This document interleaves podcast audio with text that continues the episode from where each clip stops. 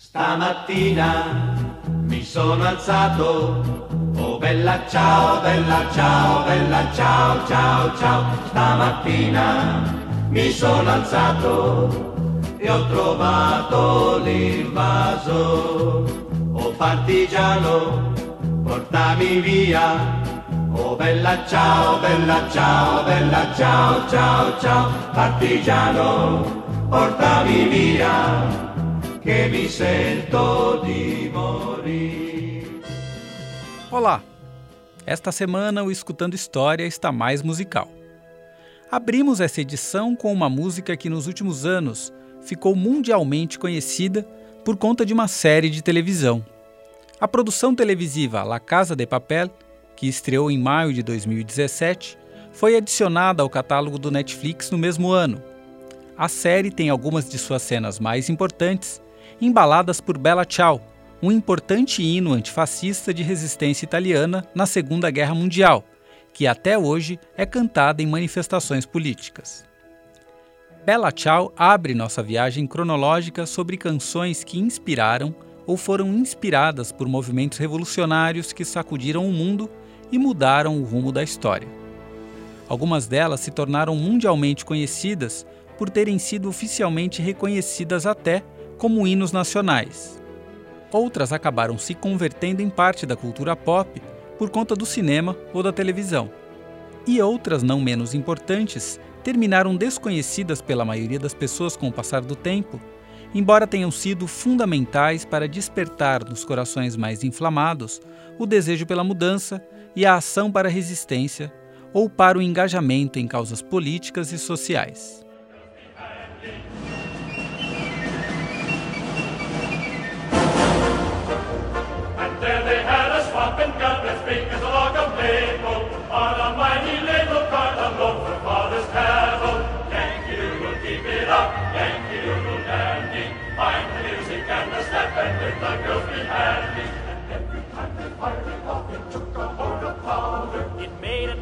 Only a nation louder. Thank you, keep it up. Thank you, Daddy. Find the music and the step and let the girls be happy. A canção Yankee Doodle, que acabamos de ouvir, é uma das músicas mais tradicionais da cultura americana. Geralmente executada com um sentido profundamente patriótico nos Estados Unidos, suas origens, no entanto, são menos solenes do que ficou estabelecido historicamente. A melodia da canção é bem mais antiga do que a letra que ficou consagrada no país, sendo conhecida na Inglaterra, França, Holanda, Hungria e Espanha, antes do século XVIII. A origem da letra, com frases sem muito sentido, é holandesa e faz referência ao trabalho de colheita de agricultores do país. A canção era cantada originalmente pelas tropas britânicas antes da Guerra de Independência dos Estados Unidos, em 1755, como uma espécie de bullying das tropas inglesas em relação ao desleixo e à desorganização das tropas americanas, os Yankees, que lutaram ao lado dos ingleses contra franceses e nativos. A letra foi escrita por Richard Shuckburgh, um médico cirurgião do exército britânico que buscou ridicularizar os soldados americanos como pessoas simplórias que tentavam se mostrar mais elegantes, simplesmente colocando uma pena em seu boné. Não demorou para que os próprios americanos adicionassem versos, fazendo gozação em relação às tropas britânicas e exaltando a figura de George Washington, já agora em plena guerra da independência dos Estados Unidos. Foi então que a música se tornou um hino do orgulho nacional. A versão atual teria sido escrita em 1776. A música foi executada na rendição britânica em Saratoga, em 1777, ano da independência dos Estados Unidos.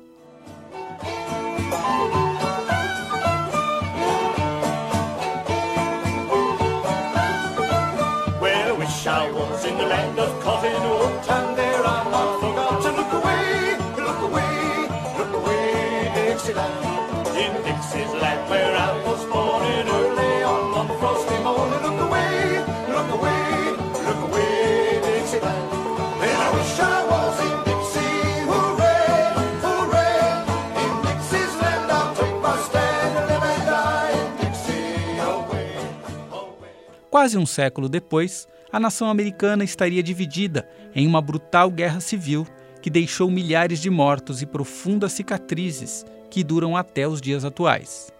Os estados do Sul, então chamados Estados Confederados, decidiram se separar da União para manter seu sistema econômico de exploração da mão de obra escrava.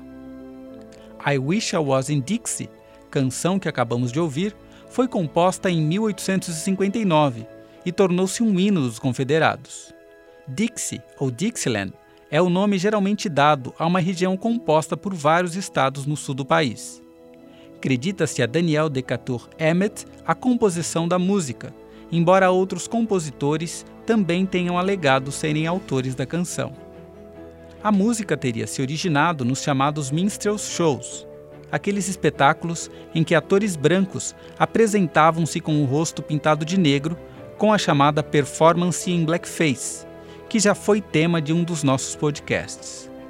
Durante a Guerra Civil nos Estados Unidos, ela se tornou oficialmente o hino dos confederados e foi largamente utilizada por esses para entusiasmar as tropas de militares e voluntários que se dirigiam ao campo de batalha. A letra da música fala da saudade de Dixie e dá a entender que a escravidão era uma instituição boa e paternalista. Nela, a voz lírica do escravizado principalmente em performances dos minstrel shows, faz referência a um tempo de segurança e tradição que a liberdade não seria capaz de prover. O mais curioso é que os soldados da União também fizeram uma versão da canção, substituindo o cenário escravocrata por referências à própria guerra, como o orgulho do Norte e a traição dos estados sulistas. Para uma parcela considerável da população branca do Sul, a música apenas faz referência à herança e à tradição dessa região do país. Por isso, ela é frequentemente presente em instituições voltadas para a preservação do orgulho confederado. Oh, I wish I was in the land of cotton. Old times are not forgotten. Look away, look away, look away. Dixieland. Sing it, fellas.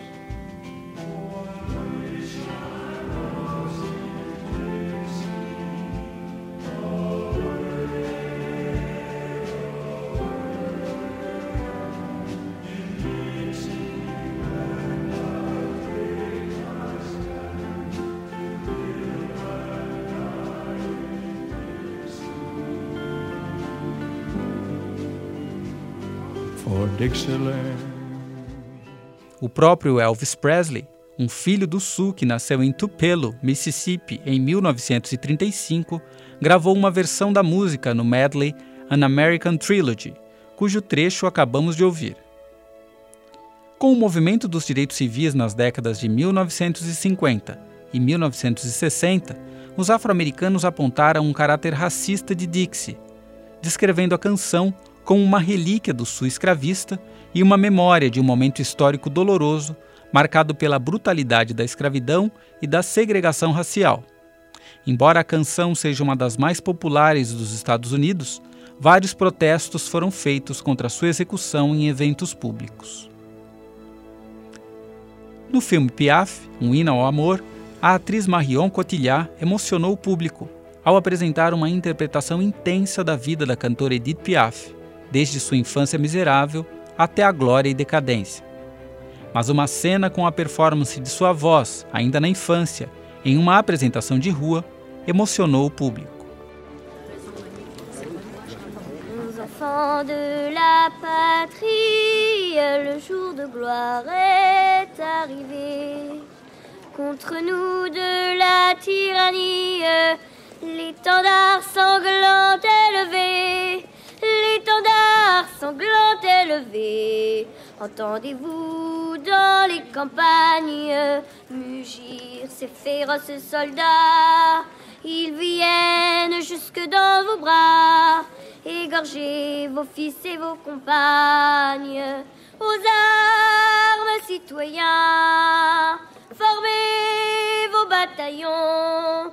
Marchons, marchons qu'un sang pur abreuve nos sillons.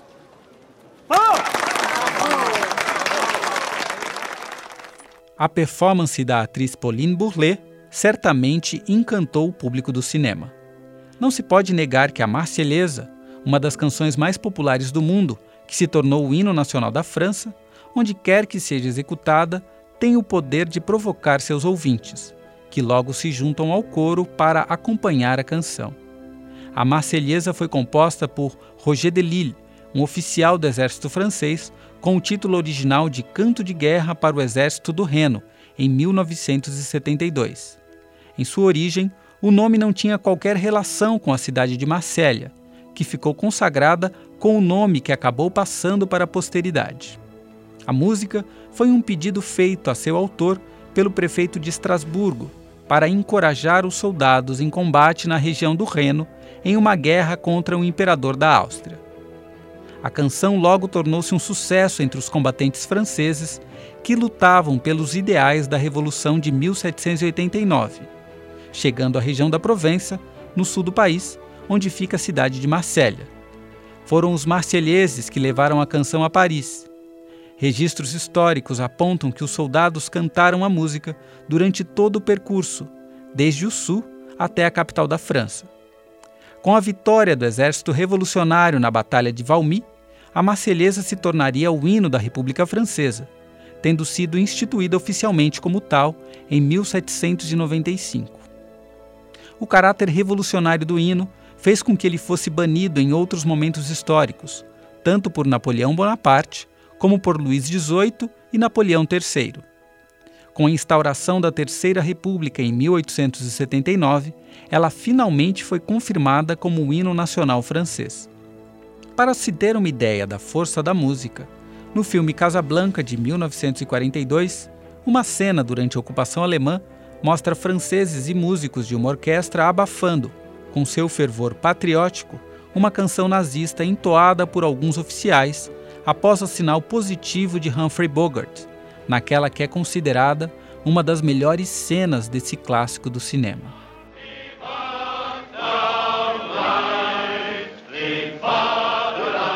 Marseillaise. Wait.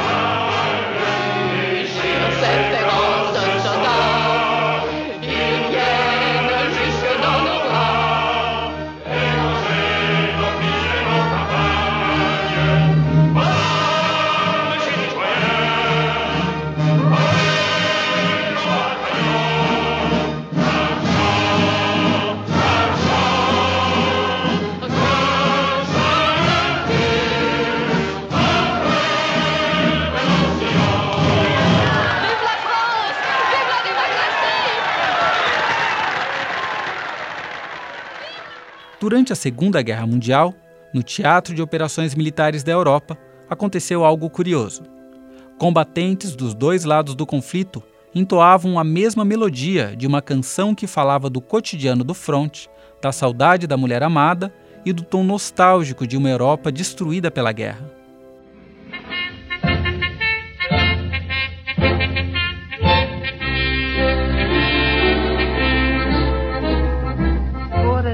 Kaserne vor dem großen Tor. Stand eine Laterne und steht sie noch davor. So wollen wir uns da wiedersehen, bei der Laterne wollen wir stehen, wie einst Lili Marleen,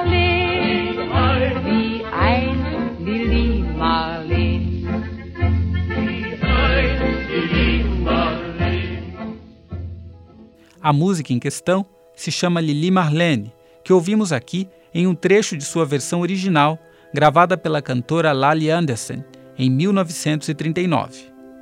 A música, que rapidamente se tornou muito popular entre as tropas, surgiu a partir de um poema escrito por Hans Leip em 1915, durante a Primeira Grande Guerra, com o título de Das Lied eines jungen Soldaten auf der Wacht, que significa Canção de um Jovem Soldado em Vigília. O arranjo que a tornou popular foi composto por Norbert Schultz em 1938. Transmitida pela Rádio Belgrado para os combatentes do exército alemão, a música chegou a ser proibida por Joseph Goebbels, ministro da propaganda nazista, mas acabou reabilitada posteriormente depois dos vários pedidos de soldados pela sua transmissão pela rádio.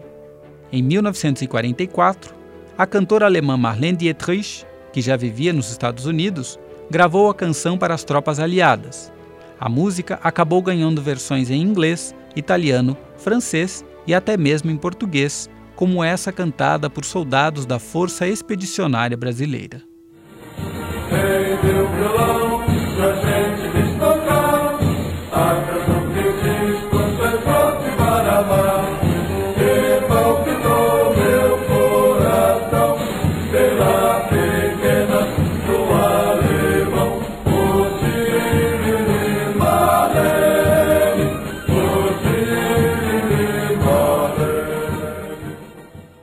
Outra música que inspirou multidões, desta vez a favor das causas revolucionárias do comunismo, foi A Internacional, uma das canções mais conhecidas da história.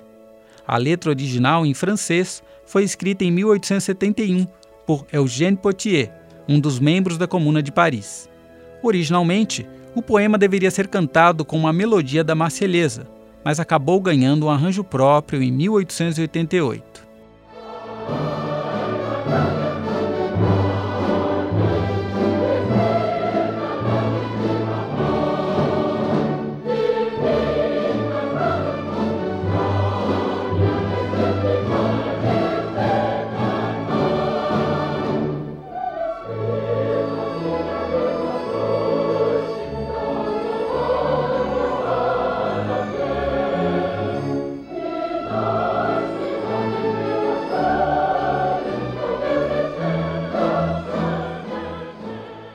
Bastante associada à causa comunista, ela foi proibida em vários países do mundo, principalmente em momentos em que partidos e movimentos de esquerda foram colocados na ilegalidade.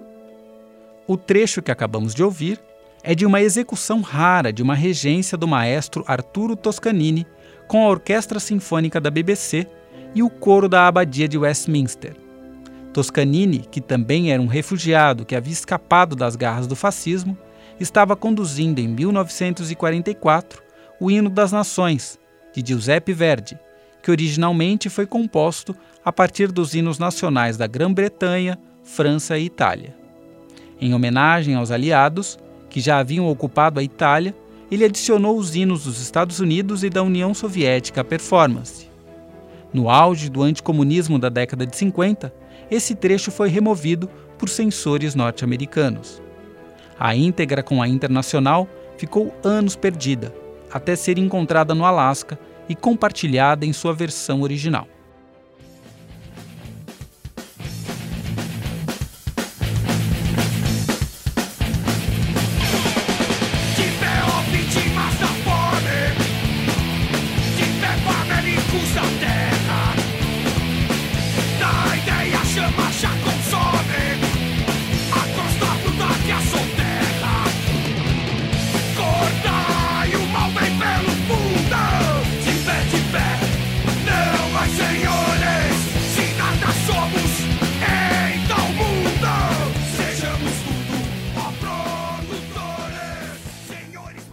Em 2003, o grupo musical de punk rock Garotos Podres gravou uma versão da Internacional no álbum Garotosil de Podrezepan, com a letra em português a partir do poema de Eugène Potier. Apesar de estar bastante associada ao comunismo, a Internacional também é geralmente lembrada por socialistas, sociais-democratas e anarquistas. A música foi o hino da União Soviética de 1917 a 1941. Caminhando e cantando e seguindo a canção, somos todos iguais, braços dados ou não, nas escolas, nas ruas, campos, construções, caminhando e cantando e seguindo a canção.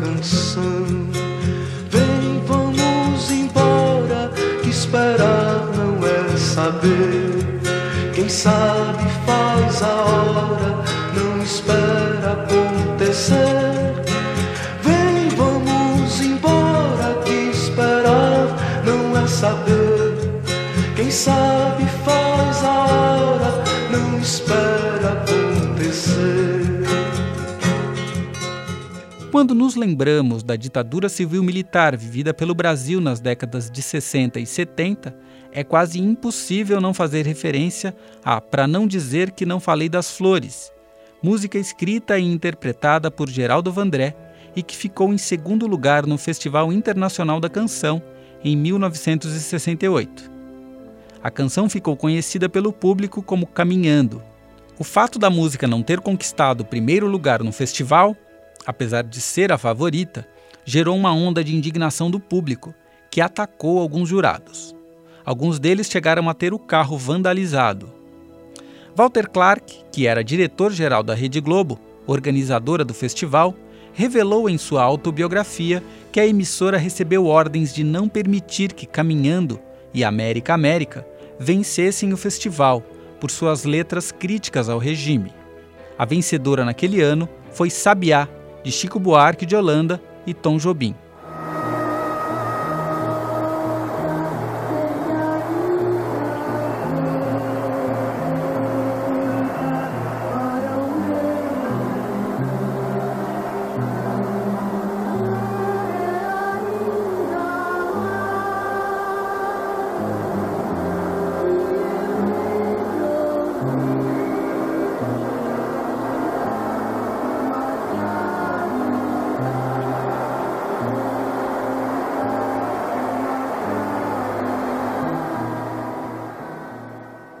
Uma parte do público vaiou quando as cantoras Sinara e Cibele interpretaram a canção, tendo ao seu lado Tom Jobim e Chico Buarque. A promulgação do AI-5 em 1968 obrigou Geraldo Vandré a exilar-se.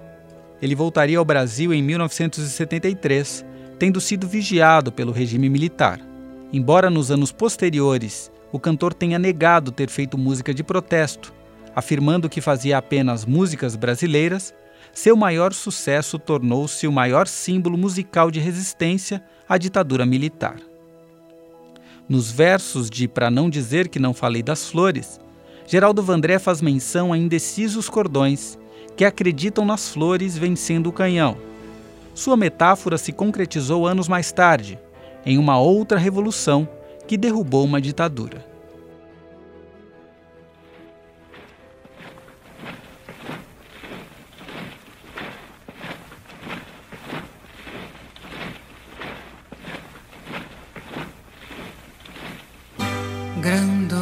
Vila Morena, terra da fraternidade. O povo é quem mais ordena dentro de ti, ó cidade. Dentro de ti, ó cidade, o povo é mais ordena. Terra da fraternidade, Grandola Vila Morena.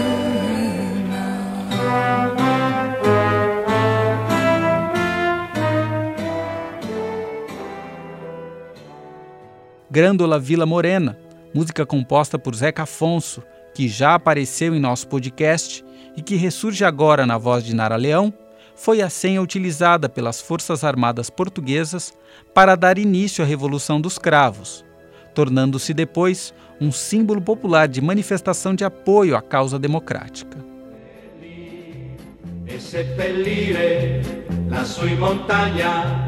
Oh bella ciao, bella ciao, bella ciao, ciao, ciao Seppellire montagna sotto l'ombra di un bel. Mas, de volta ao início, vamos retomar a história de Bella Ciao.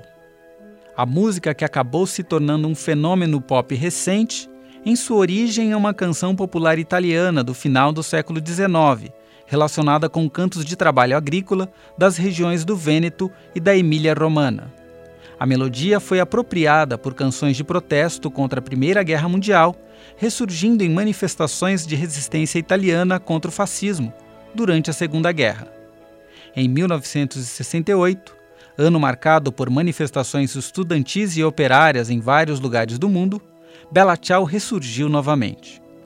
A série La Casa de Papel foi a responsável por reabilitar novamente Bela Tchau, fazendo com que toda uma geração mais jovem passasse a conhecer a canção, embora muita gente ainda não faça ideia de sua história e de seu simbolismo. Bela Tchau, as músicas aqui apresentadas e tantas outras canções que embalaram os sonhos revolucionários do mundo sobreviveram com o passar dos anos porque tiveram o poder de sensibilizar e inspirar. Elas são uma prova de que a arte e a música têm um papel fundamental para as mudanças na história humana. Nós ficamos por aqui e até a próxima.